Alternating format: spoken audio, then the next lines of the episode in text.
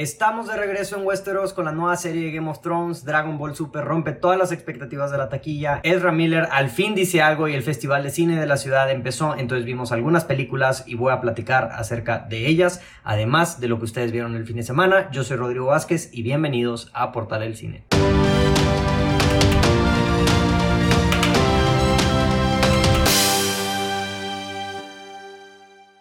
Hola, ¿cómo están, raza? Bienvenidos de regreso a Portal El Cine. Espero que estén bien el día de hoy, que su fin de semana haya estado excelente. Este es el episodio de la semana donde me siento yo solito con ustedes a platicar acerca de la taquilla, de las noticias, del chisme, de las películas y series que ustedes vieron el fin de semana y que yo vi también. Esta semana, como dijimos en la introducción, obviamente se estrenó una de las series más esperadas del año, La Casa del Dragón que es el spin-off de la serie de Game of Thrones. Entonces, obviamente vamos a hablar acerca de ella. Obviamente la vimos. Pero primero voy a platicar acerca de la taquilla. Luego vamos a hablar acerca un poquito de las noticias. Y luego ya vamos a entrar a detalle a hablar acerca de eso. Se va a llegar eventualmente, pero se va a llegar para que estén escuchando. Este, y, y, también escuchen nada más porque está muy interesante, siento yo, o sea, lo que ocurrió en la taquilla, alguna que otra noticia. Y pues obviamente después de hablar de House of Dragon o de la Casa del Dragón, vamos a hablar acerca de lo que ustedes y yo vimos el fin de semana, que me comentaron en Instagram, para las personas que no saben. Este, todos los lunes o a veces el domingo en la noche les pregunto, hey, ¿qué onda? ¿Qué vieron el fin de semana? Y a veces tomo varias películas o series que vieron ahí, de eso sacamos a veces lo que la raza está viendo, lo más relevante. Hoy, obviamente, claramente, la mayoría de las personas, el 80-70% me dijo que vio House of Dragon, pero pues ahí siempre tratamos de tomar sus comentarios, hacerles un shout out, porque pues obviamente estamos bien agradecidos porque hay gente que comenta cada una de las semanas, obviamente no podemos decir todas, y hay veces que muchas películas se repiten, muchas series, como que muchos de ustedes ven lo mismo, pero aún así se los agradecemos infinitamente, y pues a todas las personas que nos están escuchando, Gracias por escucharnos, gracias por escuchar este episodio, por picarle play a nuestro querido episodio o canal. A todas las personas que nos siguen, muchas gracias por seguirnos. Si es la primera vez que nos escuchan o ven, no olviden irnos a seguir en nuestras redes sociales en Portal El Cine, en YouTube si nos quieren ver en video, Spotify, TikTok, Apple Podcast, en donde sea que nos quieran escuchar o ver, ahí estamos también. Pero pues nuestra presencia principal es en Instagram, ahí es donde tenemos la mayor interacción con ustedes y en YouTube también. Entonces nos pueden ir a seguir si no aún no lo han hecho ahí. La plática va a estar buena este episodio, entonces vamos a una transición coquetona y empezamos a hablar acerca de la taquilla del fin de semana. En la taquilla de México, ¿hay taquilla de México o no hay taquilla de México? Porque se me hace que aquí la raza que, usualmente nos decía qué películas están este, y la taquilla, ya no contestaron y efectivamente no, no hay taquilla, números de la taquilla de México este fin de semana. México querido, este, la última taquilla que, que sacaron fue del 25 al 31 de julio. Entonces, pues sí. Que en la taquilla de Estados Unidos sí hay cosas interesantes porque el número uno en la taquilla de Estados Unidos es nada más y nada menos que Dragon Ball Super Super Hero. O sea, la película de Dragon Ball anime eh, ganó el número uno en la taquilla, que estaba leyendo que es la primera vez que una película de anime gana en primer lugar de taquilla en treinta y tantos años, en treinta y tres años. No es la película reciente que más dinero ha recaudado en taquilla. Eso, ese premio lo tiene Demon Slayer Mugen Train, que fue hace uno o dos años. Pero sí es la primera película de anime que llega en, primer lugar en el fin de semana en taquilla en treinta y tantos años. La última película fue, creo que, la primera película de Pokémon que salió. Entonces, un gran, un gran logro para, para Dragon Ball Super en la taquilla de de Estados Unidos, recaudó 20 millones de dólares. La película pasada de Dragon Ball Super, que creo que fue la de Broly, ganó 9 millones de dólares. Entonces esta este, rompió todo pronóstico, rompió todas las, las expectativas y la gente claramente fue al cine a ver esta película. Sé que en México también le fue muy bien. Entonces sigue habiendo este, mucha gente que le gusta este tipo de contenido. Dragon Ball pues obviamente yo creo que es de los animes más populares. Entonces, pues sí, quedó en primer lugar en la taquilla. Felicidades para Dragon Ball. Esos números hablan por sí solos y no me sorprendería que más animes empiecen a sacar películas porque ya lo vimos que funcionó con Demon Slayer, ya lo vimos que está funcionando bien con Dragon Ball Super. No me sorprendería si sigue continuando el trend con otras películas de anime.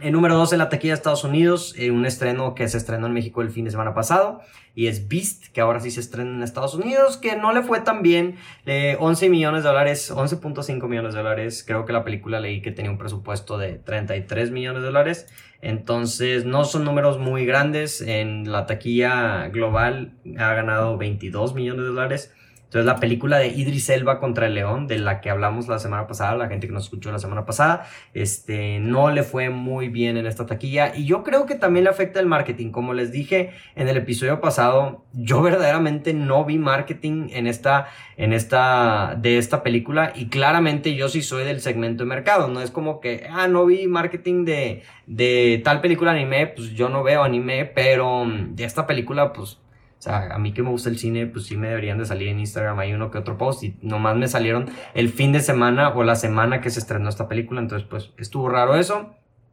El número 3, Bullet Train, igual le, le, fue, pues ahí, sigue.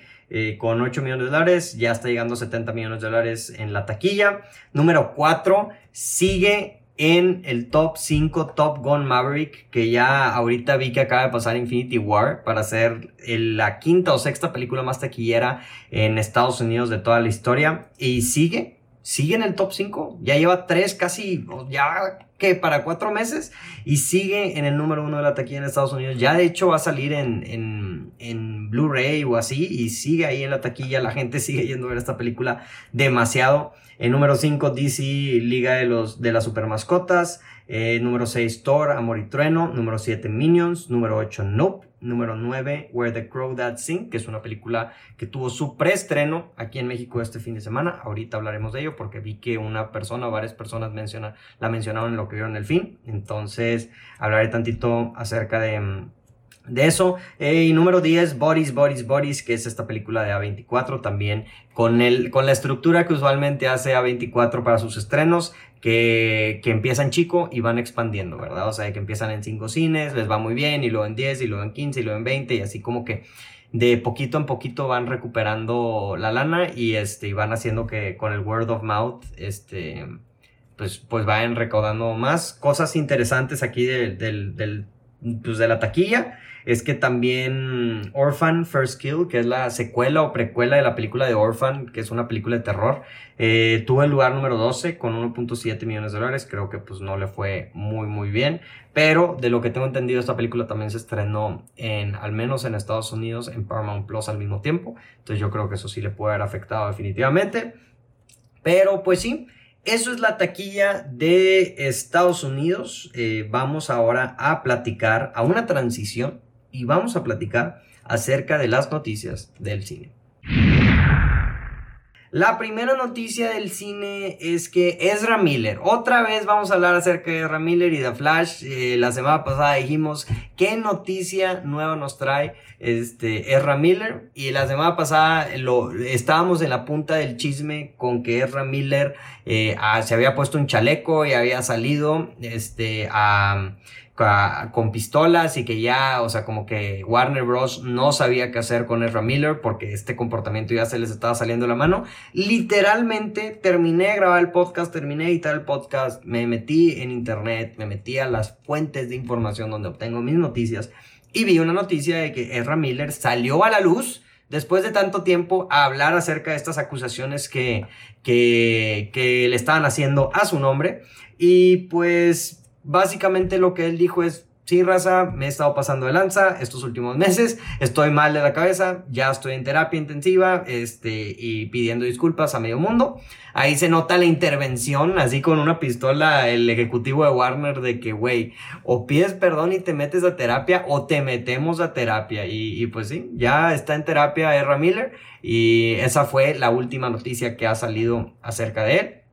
No sé si esté yendo a terapia, si está ahí con, con, su familia, no sé, no me importa, no estoy tan actualizado el chisme, pero pues al menos ya se presentó a decir una disculpa aquí a la gente, a la, a la bonita comunidad de Hawái y a toda la gente que he asustado, este, intimidado y golpeado durante estos últimos meses eh, eh, ámenme y vayan a ver The Flash, ¿verdad? Entonces, pues vamos a ver si es cierto, vamos a ver si verdaderamente cambia, si esto ya le pone un freno a todas las cosas que ha estado haciendo Ezra Miller en los últimos meses, porque ya urge. Ya verdaderamente urge. Yo creo que después de esa noticia varias personas de, de DC pueden descansar, entre ellos Andy Muschietti, el director de la película de Flash, y el CEO de, de Warner, ¿verdad?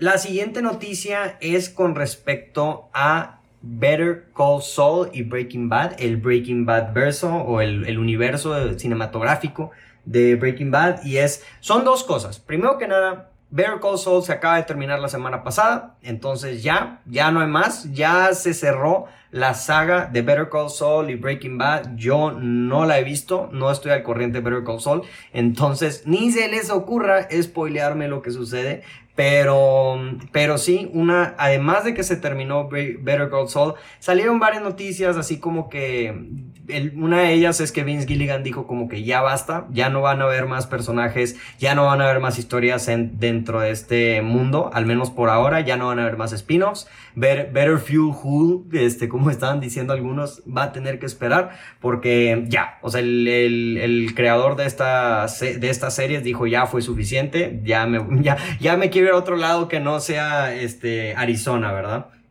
Entonces, agregando a eso, Aaron Paul también se despide de, de, esta, de este universo y dice que ahora sí, el, este es su, su, última, la última vez, ya no va a volver a salir como Jesse Pinkman, él ya se despide por completo del universo de Breaking Bad. A él, digo, lo, lo vimos hace no mucho en su propia película El Camino, donde cierran la historia de, de Jesse Pinkman. Entonces, digo, a lo que tengo entendido, no he visto Better Call Saul.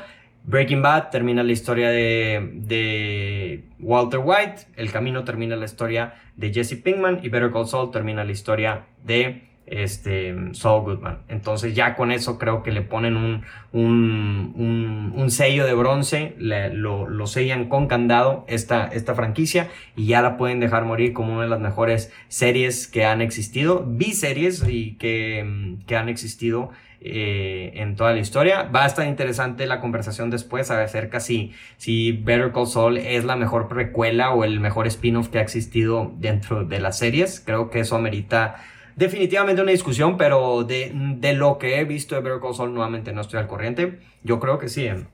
O sea, ya para que la gente esté diciendo que Breaking Bad está al nivel de Better Call Saul o que Better Call Saul está mejor que Breaking Bad, ya es mucho, ya es mucho halago definitivamente, definitivamente. Entonces, les digo, yo no la he terminado de ver, pero esa conversación va, va a seguir en los próximos años y qué, qué forma de Vince Gilligan de, de poder hacer dos series que son cada una de seis temporadas, quién sabe cuántos episodios, creo que le quedan como 130 episodios en total, y que sean una maldita joya. O sea, verdaderamente mis respetos para Vince Gilligan, pero pues sí, Aaron Paul, de la noticia lo que está relacionado es que Aaron Paul dice adiós, dijo que ya no va a aparecer más en más cosas, al menos por ahora.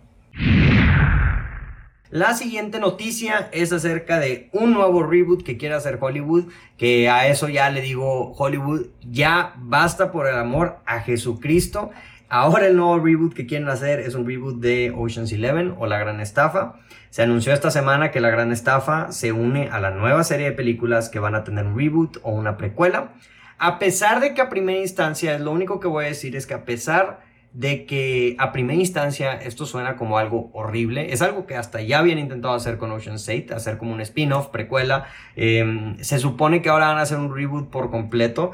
Y lo interesante, lo único interesante de esto, que me hace ponerle un signo de interrogación a esta noticia como no totalmente malo, es que se supone que la película va a ser estelarizada nada más y nada menos por nuestros queridos Ken y Barbie, este Ryan Gosling y Margot Robbie.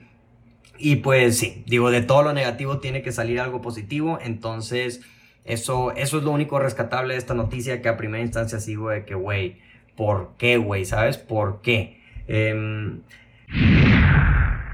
la siguiente noticia es que salió un primer trailer de Wednesday. Esta no es noticia tan importante y relevante, pero nomás la quería, le quería hacer un shout out a esta noticia porque vi el trailer y definitivamente se ve que me, me, me llama la atención. Me llama la atención. No sé si la vaya a ver, pero definitivamente si mis expectativas eran de cero, ahorita están en 5.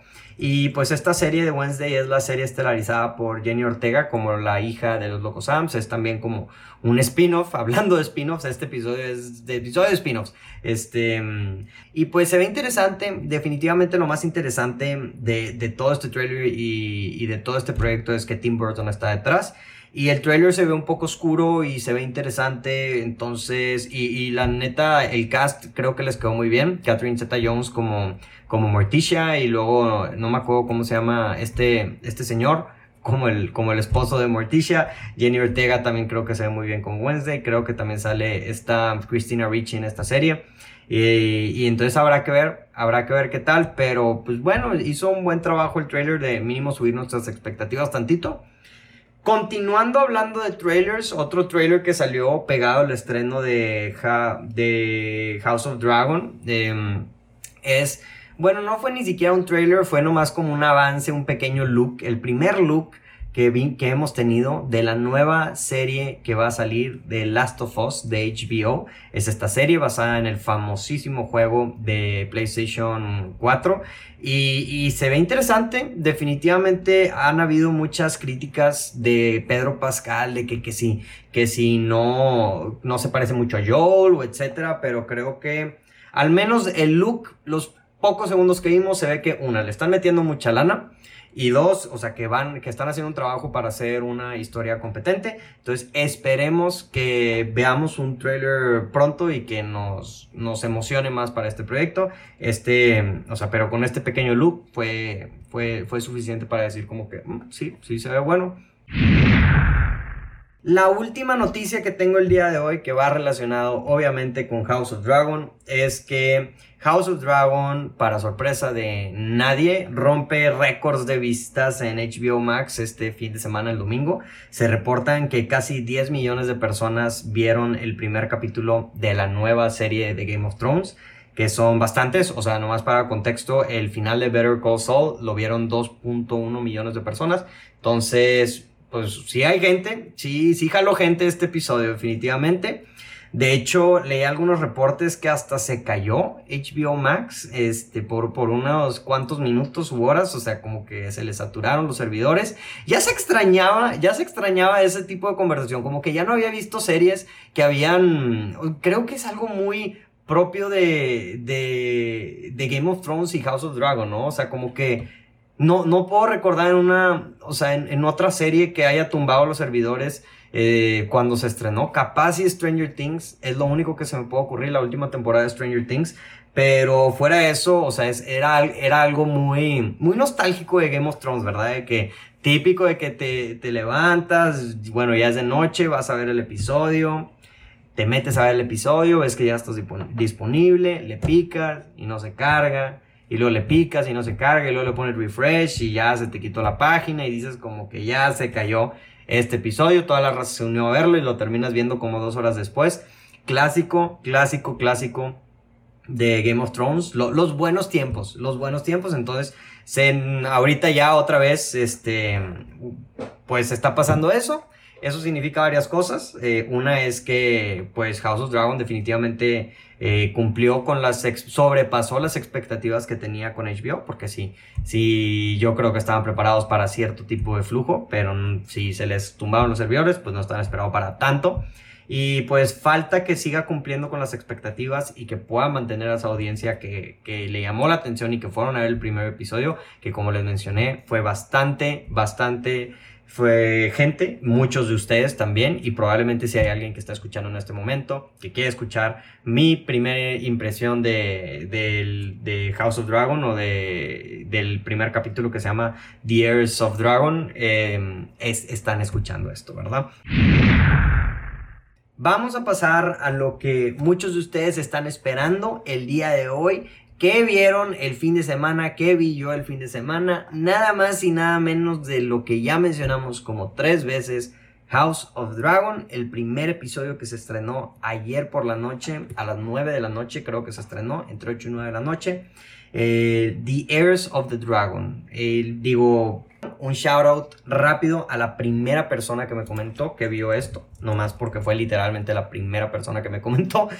J Condes-4. Entonces, J Condes-4, si está escuchando esto, muchas gracias por comentar. Tú eres el primer comentario que me dijo que vio House of Dragon.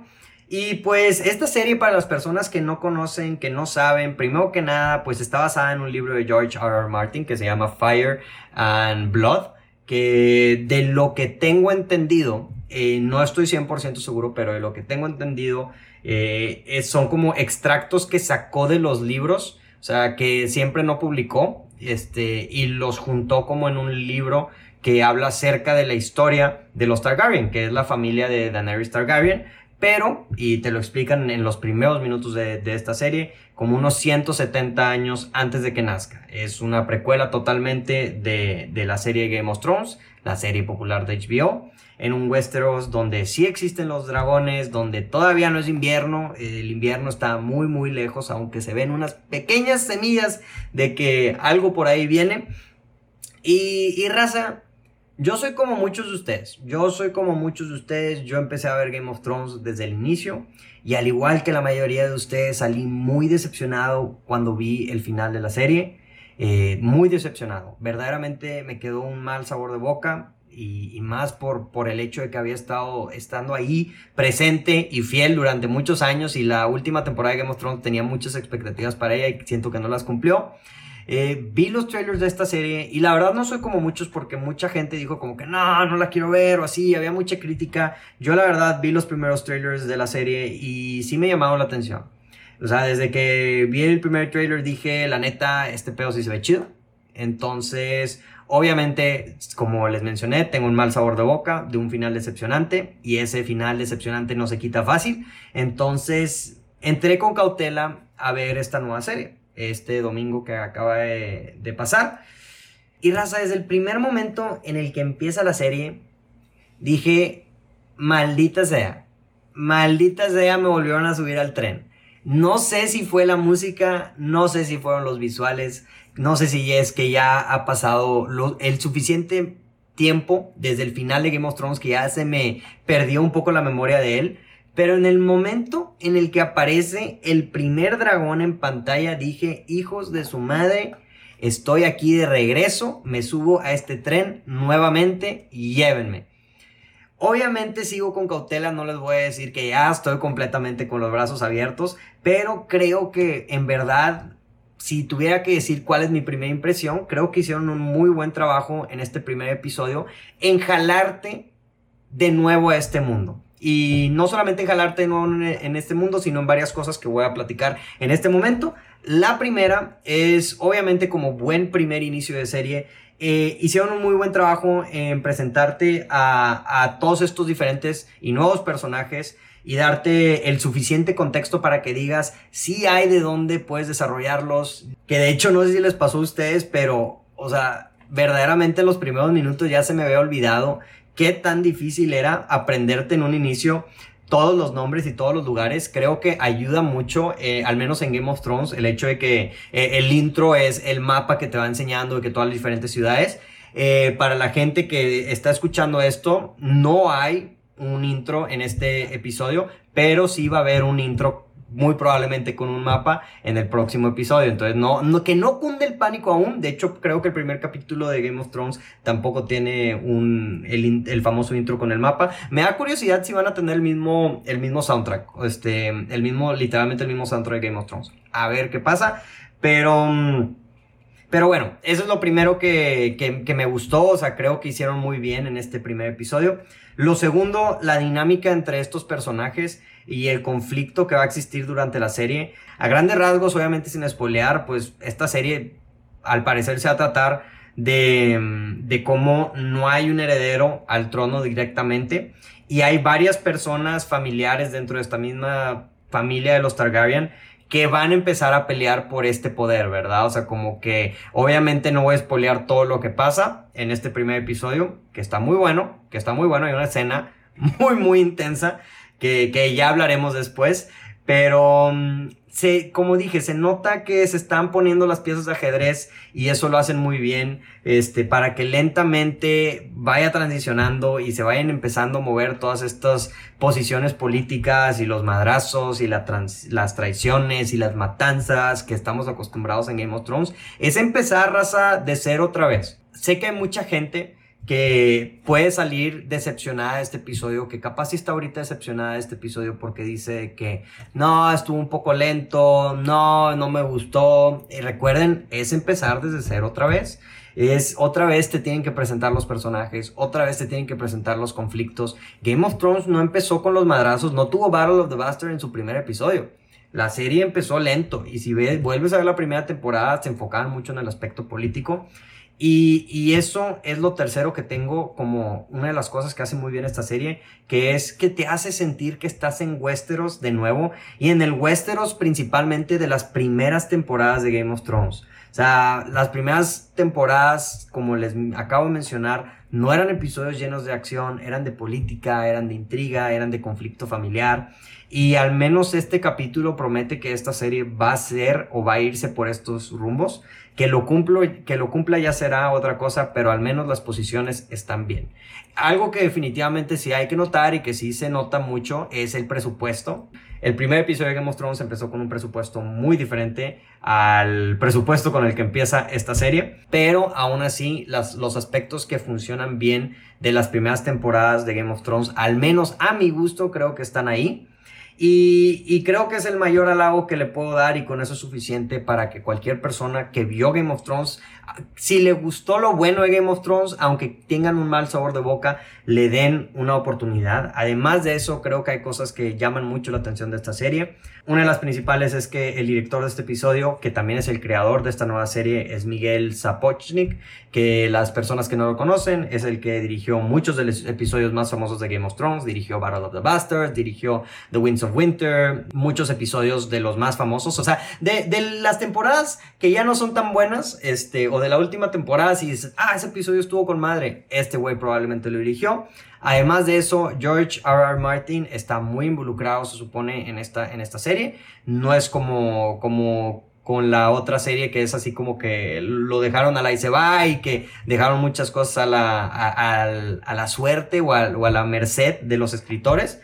Y, eso va a otra cosa muy importante que llama mucho la atención de esta serie, es que pues está basada en un libro que ya está completo, ¿verdad? Como famosamente saben, los libros de A Song of Ice and Fire, que es la, mm, la serie de libros de Game of Thrones, no está terminada y George R. R. Martin no se ve que quiere terminar esta franquicia en algún punto de su vida. Fire and Blood ya está terminado, ya está esta historia contada. Entonces, además que es una historia más concentrada, ¿verdad? O sea, no, no, ya está hecha, vaya. Como es una precuela, entonces tienes, tienes más cosas que te atan a ella y, y no hay tanta libertad que siento que es donde mucha gente puede criticar este, Game of Thrones, que pues las libertades que se tomaron capaz y no fueron las mejores. Esta pues ya se ve que capaz iba a ser más enfocada. Entonces eso definitivamente hace que, que me llame mucho la atención y que si aún no estás, si viste el episodio, aún estás así como que mm, no estoy seguro, que te anime más a ver esta serie, que verdaderamente sí lo recomiendo si vieron Game of Thrones, que vean esta serie, este, que le den la oportunidad al menos a este primer episodio. Y también quiero mencionar, también nuevamente sin spoilear, es que me recordó mucho el inicio de, de esta serie al Señor de los Anillos. Y, y, no sé por qué eso me gustó bastante. O sea, se sintió. Game of Thrones, obviamente dicen que es como el Señor de los Anillos de este tiempo. Eh, pero esto se sintió todavía más Señor de los Anillos. Que es, curioso, que es curioso porque pues ya se viene el estreno del Señor de los Anillos también en unas cuantas semanas. Y pues otra cosa que quiero decir también acerca de, de, esta serie es que los productores dijeron que esta serie es como si fuera Succession en Westeros. Y pues para las personas que no saben, yo soy muy fan de la serie de Succession y eso, este statement me gusta bastante y me da más fe en este proyecto todavía. Pero pues nuevamente habrá que ver, habrá que verla. No voy a hablar con spoilers el día de hoy, este, porque sé que hay mucha gente aún que no la ha visto, pero sí he estado leyendo muchos de sus comentarios que me dicen, habla una vez a la semana acerca de ella, haz un, un como review con spoilers de cada uno de los capítulos para ir cada semana tras semana hablando de esto. Y yo creo que sí lo voy a hacer, pero al menos el día de hoy no. El día de hoy voy a hablar nada más aquí sin spoilers, eh, acerca de, este episodio. Estas son mis primeras impresiones generales de, la serie. Me llama la atención, me gusta lo que vi. Este, no hay nada que, algún red flag que diga, uy, no sé. Los personajes se ven buenos. Matt Smith le queda perfecto ser un mendigo Targaryen. Todo el resto de los actores. Este, lo que no estoy seguro y lo que sí puede ser un factor crítico para mí es que sé que van a hacer un time jump dentro de esta serie. Este, que no, todavía no sé si va a ser una serie de más de una temporada. Yo escuché por ahí rumores de que va a ser una antología esta serie, o sea que mm, primera temporada con un cast, después otro cast y que brincan de tiempo, como que muy diferente en formato Game of Thrones. Pero me llama la atención todo lo que estoy viendo. Definitivamente voy a seguir viendo. Este, y voy a estar hablando semana tras semana eh, acerca de ella. En un episodio aparte en YouTube, yo creo que lo van a poder ver. No va a ser dentro de este podcast donde hablo acerca de, de las reseñas, de mm, de las noticias y etcétera, nomás para poder segmentar bien a, a, la raza que sí ve Game of Thrones y la raza que no ve Game of Thrones. Este, pero al menos esta semana no hay la próxima semana yo creo que voy a sacar un video de, del primer y segundo episodio y de ahí en adelante ya me voy este, secuencialmente con, al igual con los capítulos. Pero raza, si están escuchando esto, por lo pronto vayan a ver esta serie. Es el primer capítulo, cumplió con mis expectativas, esperemos que la siga cumpliendo. Y si están viendo esto, pues díganme qué les pareció a ustedes. ¿Les gustó no les gustó? Déjenme en los comentarios este, ahí si, qué, qué opinaron. Y, y pues ahí vamos platicando, vamos platicando acerca de esta serie. En otras cosas que vi o que se estrenaron en mi natal Monterrey fue la inauguración del Festival de Cine de Monterrey. Y nos pusieron eh, en, la, en el evento de inauguración la película Érase una vez un genio, que es esta nueva película de George Miller, 3000 Years of Longing. Eh, para la gente que no conoce quién es George Miller, es el director de Mad Max Fury Road y principalmente Happy Feet. Y pues mis primeras impresiones de esta película es que siento que va a dividir mucho a la gente. Definitivamente creo, creo que la película está muy bien hecha, creo que tiene muy buenas actuaciones, tiene muy buena cinematografía, tiene muy buenos visuales, todo, pero, pero simplemente creo que la película sí es muy rara y eso no le va a gustar a mucha, mucha gente. A mí personalmente sí me gustó. Creo que es una historia que ya conocemos, que es la típica historia de, de la persona que se encuentra un genio dentro de una botella y le dice tienes tres, tres deseos, pero con un spin más para adultos y contado de una forma muy creativa que verdaderamente solamente George Miller puede hacer, porque en verdad está muy fumada esta película. Y, y, pues sí, todo, todo el aspecto técnico se me hace muy bueno, pero sí, definitivamente, sea, a pesar de que todo el aspecto técnico es muy bueno y que a mí sí me gustó, no puedo recomendarla ampliamente porque sé que hay mucha gente que la va a ver y no le va a gustar. Les diría, cuando salga, denle la oportunidad, definitivamente, y ya ustedes deciden si les gusta o no. Pero yo no puedo saber por certeza a quién sí le va a gustar y a quién no le va a gustar. Pero bueno, todavía tienen tiempo porque la película todavía faltan como tres semanas para que salga. Entonces, pues ya se les voy adelantando mis primeras impresiones. Y otras películas, nomás les quiero hacer un shout out pequeño porque son películas que vi también en este festival. Es una película que se llama El Perfecto David que es esta película en el festival que también estuvo seleccionada para el Festival de Toronto. Eh, es una película argentina acerca de una adolescente que quiere ser fisioculturista. La vi en Cinepolis Click, que para la gente que no sabe, pues todas las películas que están en el Festival de Cine de Monterrey están en Cinepolis Click. Entonces las pueden ver de forma gratuita, nomás si tienen una cuenta de, de Cinepolis Click. Vi esta película y y sí me gustó, definitivamente me gustó bastante. Creo que me hizo darme cuenta lo poco que sé acerca del deporte. Y más de lo poco que sé de este deporte, el hecho de que nunca me había quedado el 20 que el fisioculturismo, pues sí, es un deporte también de alto rendimiento y, y obviamente tiene las, o sea, elementos que dices, ah, pues es una película que no tiene mucho presupuesto, pero está muy bien hecha y está muy interesante, definitivamente. Em, la otra película que vi también en este festival de cine, le quiero hacer un shout out, es Soundtrack. Es una película que fue grabada en Monterrey, que es creada por gente de Monterrey y los actores son de Monterrey, toda la gente de Monterrey. Y, y pues siempre está muy cool más aquí en Monterrey, que no es tan común como Ciudad de México, que haya películas que estén hechas aquí y producidas aquí y todo aquí. Entonces me da mucha felicidad que hagan contenido en mi ciudad. Eso, eso igual me gustó. Ahí cuando sale el Cerro La Silla, siempre me pone una sonrisa dentro de mi cara. Y, y pues, no, lo, lo, que quiero decir, esta película estuvo bien, pero está demasiado raro porque la película de, de soundtrack, pues de esta película fui a la función de la Cineteca y pues como es estreno y es un festival de cine, pues me tocó sentarme al lado del director de la película, literalmente estaba al lado de mí, estaba de que dos asientos al lado de mí, y, y, fue una experiencia muy, muy rara, porque ahí sí, no es como que estás viendo una película y no te, da, no te risa el chiste y pues poker face, no pasa nada, aquí tienes el director de la película al lado de ti, entonces era como que a veces decías como que madres, es, es una presión, güey. Y si, y si odio esta película y si verdaderamente no me gusta esta película, o sea, no solamente está el director aquí, está el productor en el otro lado, están los actores enfrente y los extras atrás. Hay un chorro de gente que trabajó en esta película.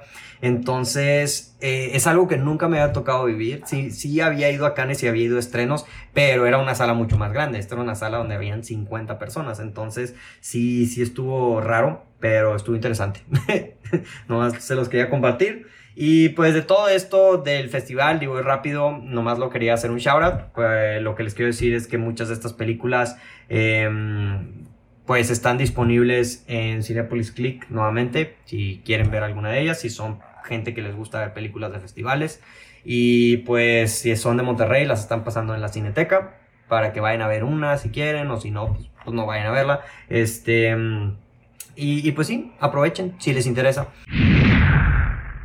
Y ahora sí, pasando a ver lo que vieron ustedes el fin de semana. Ya hablé mucho de lo que yo vi el fin de semana, pero ustedes, pues muchos de ustedes, como dije, el 80% vieron House of Dragon. Pero por ejemplo, aquí Luis Benavides Oficial dice que vio Lock and Key. Me gustaron las primeras dos temporadas, la tercera y la última un poco forzadilla. ¿Qué, qué? No saben cuánto me frustra, verdaderamente me frustra cuando estás bien metido con una serie y dices, estas dos primeras temporadas son buenísimas, estas cuatro primeras temporadas son buenísimas y la última temporada se forza o, la extienden o ya sientes que perdió la magia. Me duele y me choca ese tipo de cosas y siempre, siempre pasa. Es, es como una paradoja porque mm, yo a veces digo de que no quiero ver una serie hasta que termine la serie para saber si termina bien o no, para no echarme cuatro temporadas y que al final me terminen decepcionando, pero lo dices, si no veo esta serie y mucha gente no ve esta serie, la van a cancelar, entonces van a terminar con un final incompleto también. Entonces siempre estoy con esa mentalidad y tratando de evitar de que me pase este tipo de cosas, pero lo entiendo completamente, lo entiendo completamente y no me gusta. Hablando de cosas de esta semana, Game of Thrones es un claro ejemplo de este tipo de series, que dices, oye, ya me enté siete temporadas y la octava, vaya decepción, duele, duele definitivamente. Pero pues así pasa a veces, así pasa a veces, maldita sea. Es el riesgo, es el riesgo invertirte. Yo por eso siempre he sido la idea de que una serie no durar más de cinco temporadas. Creo que cinco temporadas, una serie que no debe tener más de 24 capítulos, no, no, debe tener más de 16. Creo que para mí el formato perfecto es que máximo tengan entre 6 y 12 episodios cada temporada y que no sean más de 5 temporadas. No ocupas 18 temporadas para contar tu historia, te lo aseguro. Te lo firmo y aseguro. Y no ocupas 75 episodios por una temporada para contar tu historia. O sea, siento que ahí es cuando se presta mucho a que luego se reciclen historias o que hagan cosas nomás para forzarla o para dar más. Pero, pero pues no, o sea, sean creativos, raza, sean creativos.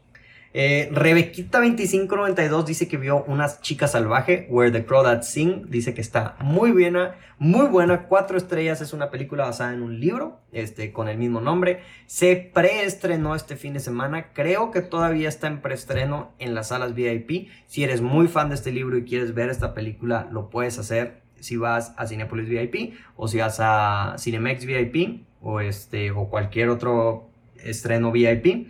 Eh, la, vas a poder ver. Si no, eh, si no eres fan o, si no quieres pagar el VIP, eh, puedes ir en, ya que salga, creo que es en una o dos semanas, pero por lo pronto ahí está. María Ángela VF dice que vio Paper Girls en Prime. Lo que sé de esta serie es que pues está en Prime, no sé qué se trate la verdad. Pero ya, ya es el segundo fin de semana seguido que me dicen que, que alguien la vio, entonces pues, pues ahí está. Em, la película que muchos de ustedes me han estado mencionando que ya la quiero ver, que verdaderamente ya la quiero ver, pero no me he podido sentar. Este, este fin de semana, raza, usualmente no veo tantas películas. Esta semana pasada vi como seis películas, entonces, o sea, fue, fue, fue, un, fue un improvement muy grande de mi parte, pero, pero, pero pues sí, no puedo ver todo. Y... Ahorita les digo la, película, no me acuerdo, ¿dónde estás? Ah, aquí, Ale Boom, guion bajo, guion bajo, dice 13 vidas. Esa película es la película eh, basada en la historia de, del rescate de los niños en, una cueva en Tailandia. Y, y sí la quiero ver, el director es Ron Howard, tiene un buen cast, creo que tiene a Vigo Mortensen y creo que tiene a Colin Farrell en los personajes como los actores principales, además de otro cast, entonces sí la quiero ver, ya definitivamente voy a intentar verla esta semana o si no la próxima semana, pero esas se las quedo a deber porque sí la quiero ver definitivamente.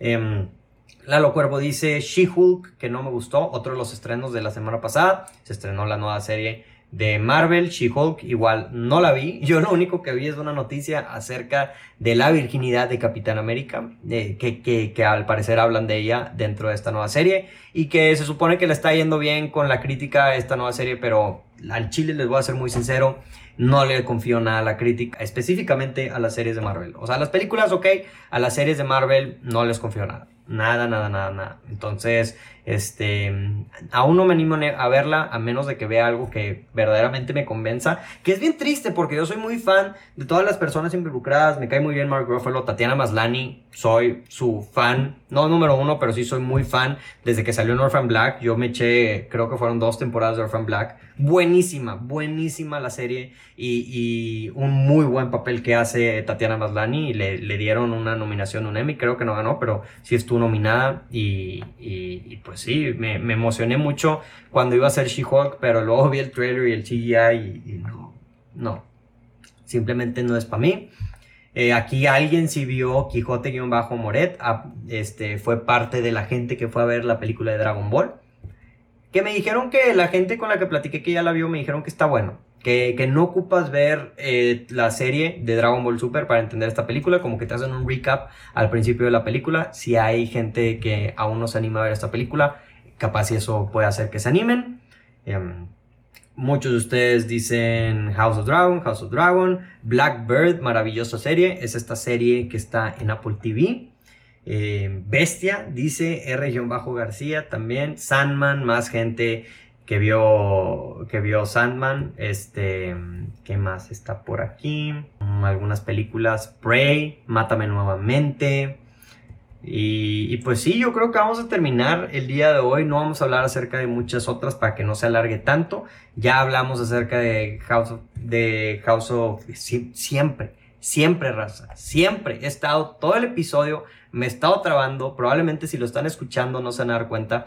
Pero ya van como cuatro o cinco veces que me tengo que trabar a media oración porque digo o estoy a punto de decir House of Gucci en vez de House of Dragon. Literalmente estoy harto. Voy a tener que editar mucho este mendigo podcast porque siempre digo House of Gucci, ah, no House of Dragon. Entonces, House of Dragon. Mucha gente vio House of Dragon. House of Gucci no. Este, y, y pues sí, con eso yo creo que terminamos el podcast del, del día de hoy. Muchas gracias a toda la gente por escuchar este episodio, por escuchar hasta este punto si nos están escuchando. Les mando un fuerte abrazo. Espero nos sigan en todas nuestras redes sociales. Y pues nos vemos en el próximo episodio. Esta semana vemos Nope.